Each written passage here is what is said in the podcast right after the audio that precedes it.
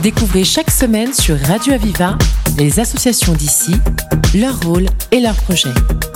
La voix des assauts, le rendez-vous de celles et ceux qui créent du lien. La voix des assauts sur Radio Aviva.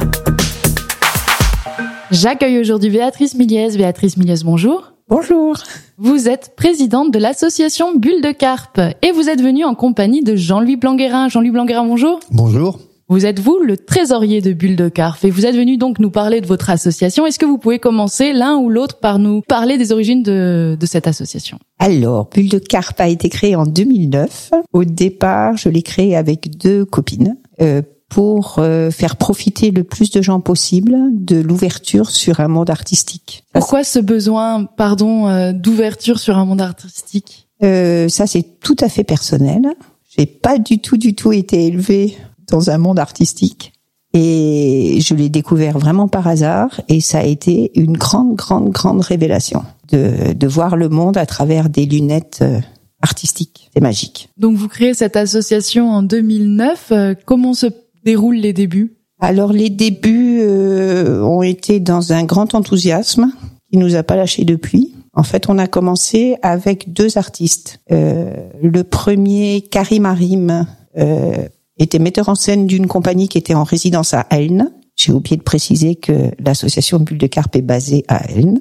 Et le deuxième, un artiste peintre Zélim qui habite aussi à Elne.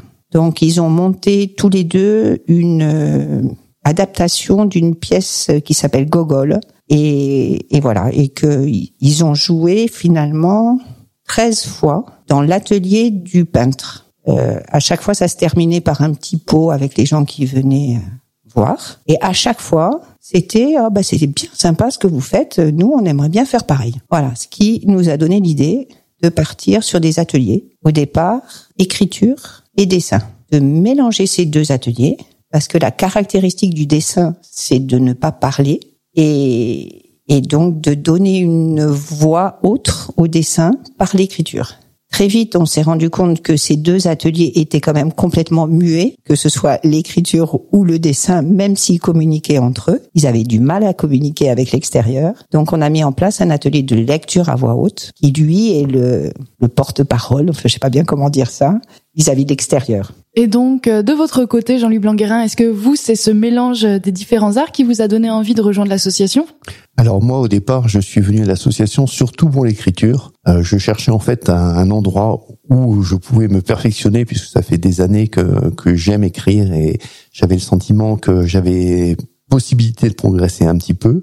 Euh, et j'ai découvert donc à Bulle de Carpe ce, ce mélange des, des genres euh, et le, le plaisir qu'on peut avoir à travailler sur euh, un texte, sur un dessin, ou à l'inverse, avoir euh, les dessinateurs créer un univers autour des textes qu'on a pu imaginer des univers qui se rencontrent tout en restant quelquefois parallèles, c'est-à-dire qu'on trouve dans les dessins euh, des choses qu'on n'aurait pas imaginé euh, mettre nous dans nos textes et inversement. Est-ce que vous pouvez nous expliquer l'un ou l'autre euh, comment comment en fait les ateliers se répondent, les ateliers à la fois de dessin et les ateliers d'écriture? Alors il y a deux deux modes de fonctionnement en fait différents.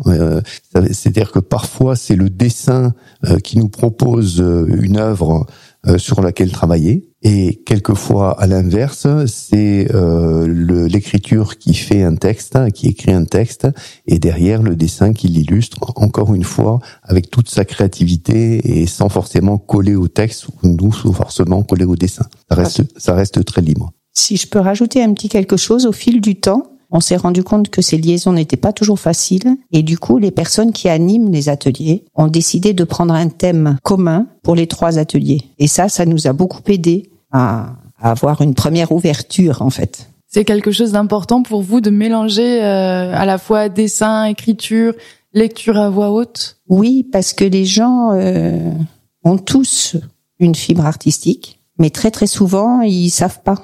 Donc le fait de pouvoir bah, essayer dessin, ben non finalement moi ça me pousse, c'est compliqué, ça me parle pas.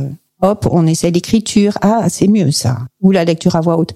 Les trois, c'est toujours raconter une histoire. C'est la technique qui est différente. Donc il faut que les gens puissent euh, être à l'aise et puissent raconter leur histoire avec l'outil qui leur semble le plus euh, simple pour eux.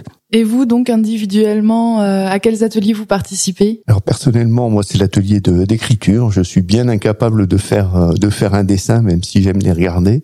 Euh, et je fais la lecture à voix haute aussi un petit peu de temps en temps. Et moi, c'est écriture aussi et lecture à voix haute. Donc vous avez des ateliers, mais vous avez aussi des stages que vous organisez. Est-ce que vous pouvez nous en parler? Alors, les stages, en fait. Euh au départ, euh, c'est pour les gens qui n'ont pas forcément envie d'une activité régulière, parce que les ateliers ont lieu une fois tous les 15 jours, euh, mais ont quand même envie de, de venir voir. Donc c'est pour explorer une technique particulière ou un angle de vue particulier sur, euh, sur les différentes pratiques artistiques qu'on a. C'est des thèmes qui sont assez poussés pendant ces stages. Il y a moyen de vraiment s'exercer. Ah oui, oui, tout à fait, tout à fait pour euh, euh, par exemple là on a on a organisé des, des stages de un stage de poésie Comment est-ce qu'il s'est déroulé un petit peu? Est-ce que vous pouvez nous en dire plus? Alors, en fait, euh, la particularité des stages aussi, c'est que euh, ils nous amènent la possibilité de faire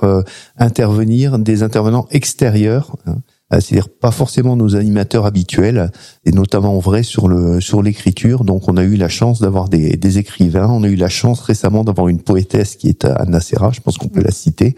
Euh, et euh, ils arrivent avec leur propre univers et je crois que la richesse aussi de, de Bulle de Carpe, c'est cette euh, coexistence d'univers différents qui se qui se rencontrent, qui s'imprègnent.